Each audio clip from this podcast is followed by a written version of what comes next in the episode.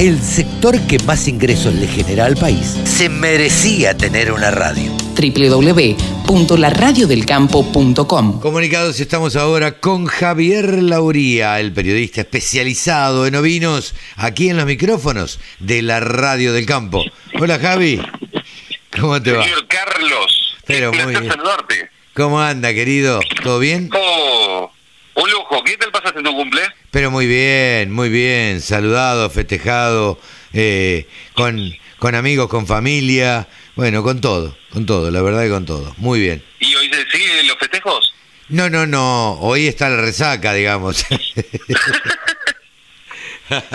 no, no, hoy, hoy sábado eh, vamos a, a festejar suave este, todo lo que hemos festejado el viernes, pero bueno, Bien, bien, bien. ¿Qué va Mejor así. Es así, es así, hay que descansar un poco y hay que eh, divertirse otro poco, que la vida es bastante corta.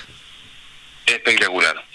Javi, eh, hablemos de ovinos, digo, como hacemos siempre. Hablemos. Hablemos de ovinos. Me encanta. Eh, me encanta.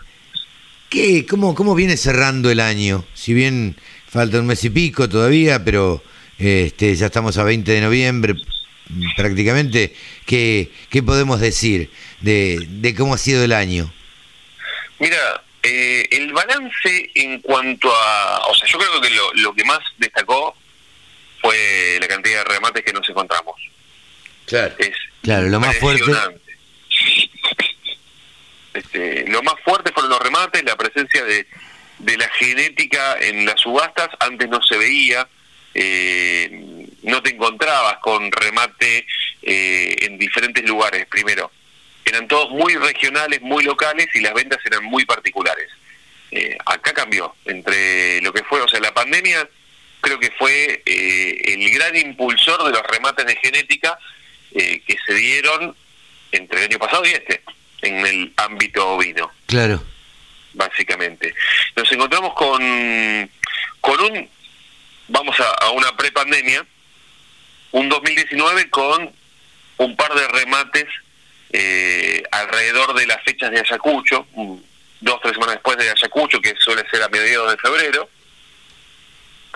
Después, algunos remates en Patagonia, clásicos remates en Patagonia, pero más más que mm, más que remates de genética eran remates de vientres Claro. de alguna raza, como puede ser eh, remates de 8.000 vientres merino, 8.000 vientres corrien, pero y después te encontrabas con algún que otro remate en corrientes, eh, y los remates la gente compraba algo en las exposiciones, en todo el circuito de, de Entre Ríos principalmente, de Santa Fe, algo en Córdoba, pero el 2020 nos trajo muchos remates por pantalla, Ajá. se fueron animando y el 2021 fue tremendo cómo crecieron los remates por pantalla, cómo se empezaron a organizar mejor, la experiencia que fueron recabando los cabañeros, algunos, no todos fueron ganadores, y no quiero hacer mención política, porque acá fueron sensatos. A los tipos que no les fue como esperaban, que realmente no les fue como esperaban, Sí. dijeron, perdimos, no salió mal, no, no logramos los objetivos, listo. Ah, mira vos. Bien. O sea, Bien la autocrítica, pasó. digamos. Totalmente, porque se dieron cuenta que quizás les faltaba prepararse o les faltaba a sus animales una preparación. Eso es fundamental, la preparación de los animales. Eh, el año pasado hubo remates que eran de 6, 7 cabañas y como era el primer, o sea, eran los primeros remates por pantalla, genial, hermoso, se llevaban todo. Este año, ese mismo remate, segunda edición, Sí. ya hubo, hubo animales que no fueron vendidos. Ah, mira. Y ahí, ahí está la, la, la visión y el análisis de los que entran a las preofertas. Eh, nosotros, yo soy muy, estoy muy a favor de la preoferta, pero no por la preoferta en sí, sino también para que la gente vea los animales, vea cómo caminan, los aplomos, vea las condiciones para con su rodeo y no es que vaya y, y le copó un animal y se emocionó y lo compró, no. O sea, vos tenés que mirar tu rodeo y decir, yo tengo esta raza, perfecto. ¿Voy a seguir con la misma raza? Bien. Vamos a ver qué remates tenemos de esta raza. Perfecto. ¿Qué necesito mejorar? Entonces buscas un animal mejorador. Sí, sí, sí. ¿Viste? Vos decís, yo tengo, supongamos, para hablar de una raza muy conocida, Corrigal, y quiero afinar la lana. Entonces, Claro. ¿qué necesito para afinar la lana? Necesito un carnero o 10 carneros o 20 o los que sean que tenga lana más fina para que me eh, impregne esa cualidad, o sea, me dé heredabilidad, que es una cualidad en algunos aspectos es media tirando a baja, que le dé esa condición heredable a las siguientes generaciones. Claro. Eh, entonces vos ahí buscás ese carnero. O capaz que decís, no, yo quiero deslanar. Y buscás entonces una raza deslanada que puede ser Dor, pero Santa Inés. Claro. Entonces, ahí vos ya vas buscando, vas viendo, y a veces cuando ya tenés compradores un poco más experimentados, saben que eh, van a buscar carneros y van a, o vientres, porque capaz que quieren ampliar la cantidad de crías que van a tener, entonces van a buscar vientres o carneros, y van a buscar esas condiciones, y muchas veces, y esto es importantísimo, saber que a veces cuando vos vas a comprar por alguna cualidad, hay otra que quizás la estás resignando. Ah, mira. ¿A qué me, a qué me refiero? Esto pasa en las vacas, eh, o sea, se nota mucho en las vacas y pasa también en los ovinos y en algunas otras especies también pasa.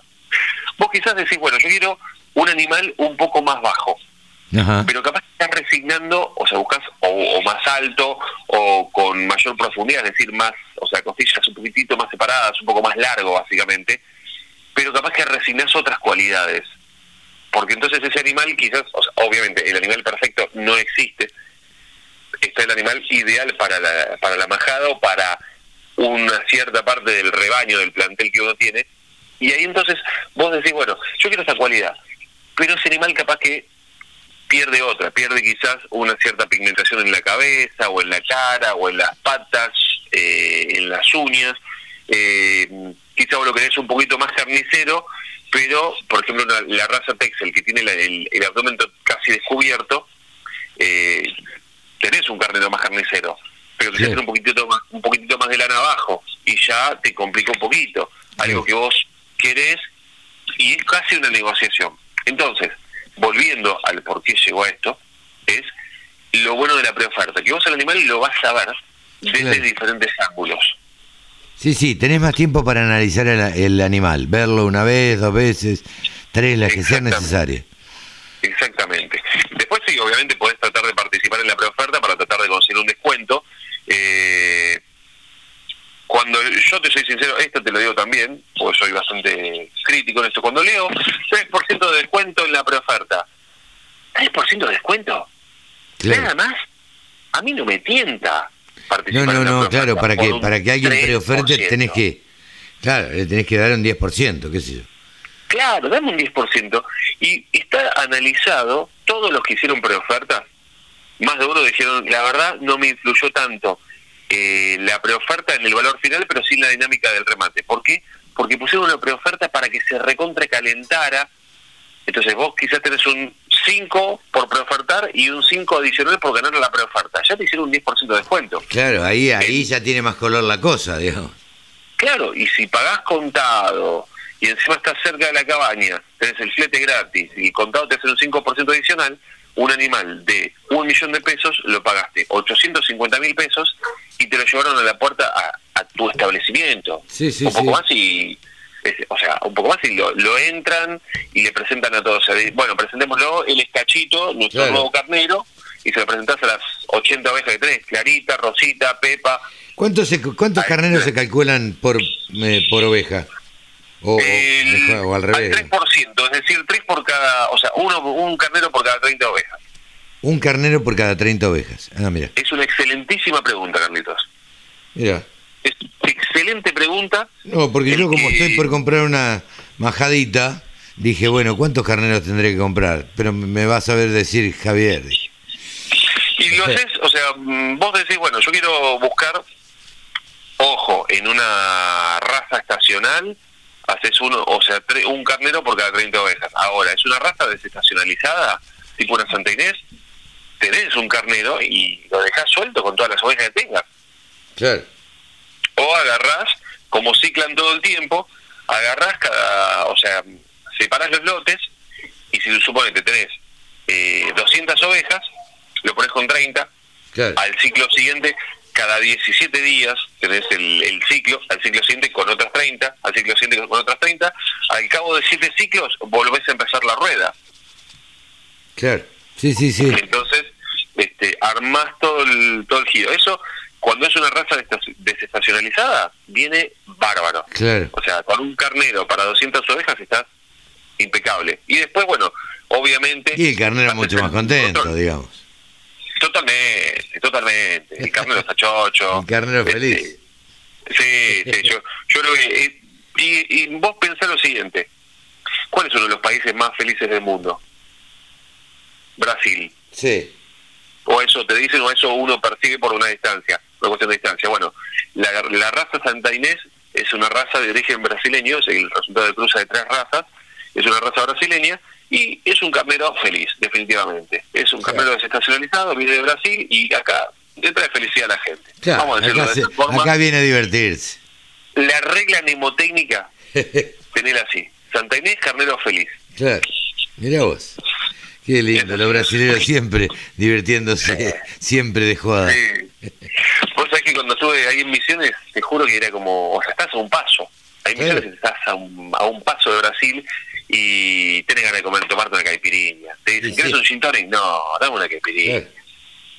Es, o sea, y el ambiente que se vive, vos sabés que percibís, porque también estás a un toque de encarnación, percibís otra energía Y en la sí. gente. Sí, claro que es que se percibe, hay otra energía, hay otra energía, pero bueno, Es, es como el mendocino que vos sentís el, el tono chileno. el no, no, totalmente, totalmente, nosotros somos, los, los porteños somos tango. Entonces, ay, que me tra- la mina me traicionó, mi madre no me quería, mi padre me cagaba, basta. Sí, es, sí, es pura sí. tristeza, puro llanto, puro, Melancolía total. claro, una melancolía terrible, pero bueno, Exactamente. Es así. Así que bueno, esa es la mm, esa es la cuestión para mí, la proferta es eh, una herramienta que va mucho más allá de la cuestión económica eh, y insisto con esto, vos me dirás si tenemos un cachito para, Sí, sí, sí. para contártelo. Insisto con esto. Señor productor de ovejas, si va a hacer preoferta, si va a filmar los lotes, por favor dígale dos cosas a la persona que va a filmar, que sea profesional y ponga la cámara a la altura, a de la la altura cabeza de la o oveja, del- a la o del altura- lomo. Claro. y por favor tenga en cuenta no grabar, o sea, no hacer una filmación en días con mucho sol antes de las 4 de la tarde, porque me quema el animal Y claro. y yo no puedo terminar de ver la musculatura del animal o los pliegues de la lana del animal, porque el animal por lo general es blanco y el sol con la imagen blanca me quema la imagen. No, no, Señor, no, aparece la oveja quemada, me imagino, eh, que no se, no se nota nada, no podés No distinguir nada. Claro, y vos sabés que vos puedes tener la mejor genética del mundo. Y quizás ese animal lo vendés en un millón doscientos mil pesos como pasó los otros días, hace un- una semana. Pero si esa filmación hubiera sido mejor, capaz que lo vendías en un poquito más. Y era o, sea, o, o te buscaban y después te quedás bien marcado. Yo vi animales grabados desde mi altura, yo mido un metro ochenta y cinco, desde mi altura, y perdón que lo diga así, pero la realidad es que estás convirtiendo un animal hermoso, con una genética de mucha guita, en una porquería que está caminando que no sabes ni siquiera Claro, con un enanito, una oveja enana. Claro, una, o sea, un gato con lana, como le dicen en Claro. algunos lugares. Sí, sí, sí. Con perdón, se me enojó Broly, mi gato. Me miró feo. Se enojó el gato, dijo no critique a los que filman desde arriba. Pero bueno, Claro. es un dato a tener en cuenta. Claro, porque el, el productor que está dispuesto a comprar eh, quiere ver realmente la intensidad del animal. Entonces, este, nada, hay que filmarlo bien, nada más que eso, no cuesta nada. eh, filmarlo a la altura de la cabeza del animal. Ese es el, el mayor secreto. Si querés vender tu animal un poquito mejor, o sea, es el equivalente a cuando vas a vender el auto. A llevarlo la lavado. foto, claro, lo llevas lavado. Claro. ABC, después le sacás la mejor foto, o sea, lo que haces es buscar que no haya autos alrededor, para que no haya un punto de comparación de nada, ¿viste? Y o sea, si lo querés filmar imponente, o sacar una foto imponente, le sacás una foto desde abajo y el auto no parece, o sea, suponete es un auto tres puertas, y el auto no parece tres puertas, parece que tuviera 16 puertas. Pero bueno, eh, son secretos a veces que uno va aprendiendo y que los productores tampoco tienen por qué saber, porque si no... seguro. Este, pero es un buen consejo que uno le puede dar. Por eso es que hace un tiempo me dijo, me dijo un, un productor, un caballero muy conocido, no puedo dar nombres, pero me dijo, escuché la recomendación de la radio del campo y le hablé a mi camarógrafo para que baje la cámara, para que grabe desde más abajo. Y bueno, viste, a veces, a veces la radio del campo sirve para para la comunicación también. Yo te diría que más que a veces, muchas, veces. La radio del campo está presente. ¿eh? Pero por... Javi, ¿te parece que vayamos a los valores de lanas y carne? Vamos, adelante. Les cuento que esta semana en los mercados de lana australianos se trabajó con una oferta de 41.500 fardos, de los cuales se comercializó el 91%. Recordemos que al cierre del periodo anterior se habían inscrito para estos días 44.700 fardos. El mercado por estos días está trabajando en dos jornadas comerciales, pero ahora se ha flexibilizado un poco la actividad, principalmente en Melbourne, y eso va a permitir que en próximas semanas tengamos tres jornadas comerciales en el mercado australiano. En cuanto a los compradores, no hay tanta participación de compradores chinos como se venía viendo ya desde hace algunas semanas, que tienen algunas complicaciones. Por un lado, el sector energético, por otra parte, el tema de los fletes internacionales, y también se van sumando algunas algunos inconvenientes que tienen que ver, por, por una parte, por el COVID, que también está generando cierta preocupación por el lado de los compradores europeos. Se acerca el invierno europeo y de alguna manera eso puede llegar a frenar un poco las compras en las próximas semanas. Por supuesto, no vamos a hacer futurología, sino que lo iremos viendo en las próximas semanas. De hecho, para la semana próxima hay inscriptos eh, 41.300 fardos, así que tendremos que ver cómo reacciona el mercado ante esa oferta. En cuanto al mercado neozelandés, se trabajó esta semana en lo que es la isla sur con una oferta de 6.700 fardos y se comercializó el 86% de esta oferta. Para la semana próxima se espera en la isla Norte una oferta de 5.500 fardos. Vamos ahora a los valores que refleja el sistema CIPIM en nuestro país y tenemos que la lana de 17 micras, 60% de rinde del peine, la preparto cotiza por estos días 7 dólares con 83 y la posparto 7,56, la de 20 micras 55% de rinde, 4,03 la preparto y 3 dólares con 94 la posparto. 24 micras y media, 60% de rinde, 2 dólares con 92 y 2,88. Y la de 27 micras, ya estamos hablando de una cruza patagónica, 27 micras, 55% de rinde al peine, 1 dólar con 56 centavos. Cambiamos ahora, hablamos de lanas no patagónicas, estamos hablando de zona provincia de Buenos Aires.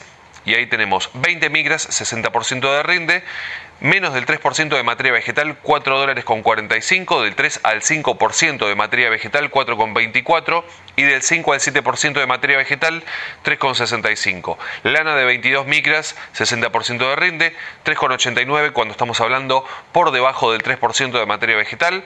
Del 3 al 5% estamos hablando de una lana que cotiza 3,70 y del 5 al 7% 3,18. Cambiamos ahora de lana, hablamos de lana Corriel de 27 micras, 60% de rinde, 1 dólar con 74. Nos vamos con lana Corriel, pero a zona litoral con una lana de 28 micras y media, 68% de rinde, 1 dólar con 23. Y volvemos a zona provincia de Buenos Aires con una lana Romney de 32 micras, 60% de rinde, 87 centavos de dólar. En cuanto a lanas, esto es todo cambiamos. Ahora hablamos de carne ovina en nuestro país y tenemos por un lado en lo que es la región patagónica el adulto de 270 a 360 pesos el kilo, el cordero liviano 450 a 550 pesos el kilo, el cordero pesado 450 pesos, hay muy poco cordero pesado por estos días, así que ese es el único valor y si hablamos de refugo estamos hablando por cabeza, no por kilo, sino por cabeza, de 2.900 a 3.000 pesos por cabeza y todo esto es eh, para lo que es para eh, tanto para faena como para invernada. Todos estos valores al rinde, al gancho. Cambiamos ahora, hablamos de lo que es eh, la carne en región pampeana. El adulto de 240 a 290 pesos el kilo, el cordero liviano 400 a 500 pesos el kilo, el pesado 320 a 400 y el refugo esto es por kilo, también en este caso por kilo, 130 a 175. Todo esto al productor sin IVA, puerta del frigorífico, es decir, a la carne, al rinde, al gancho.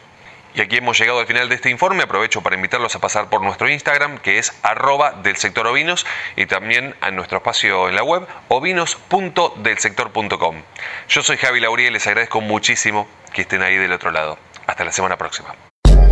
La mejor forma de trabajar es escuchando la radio del campo.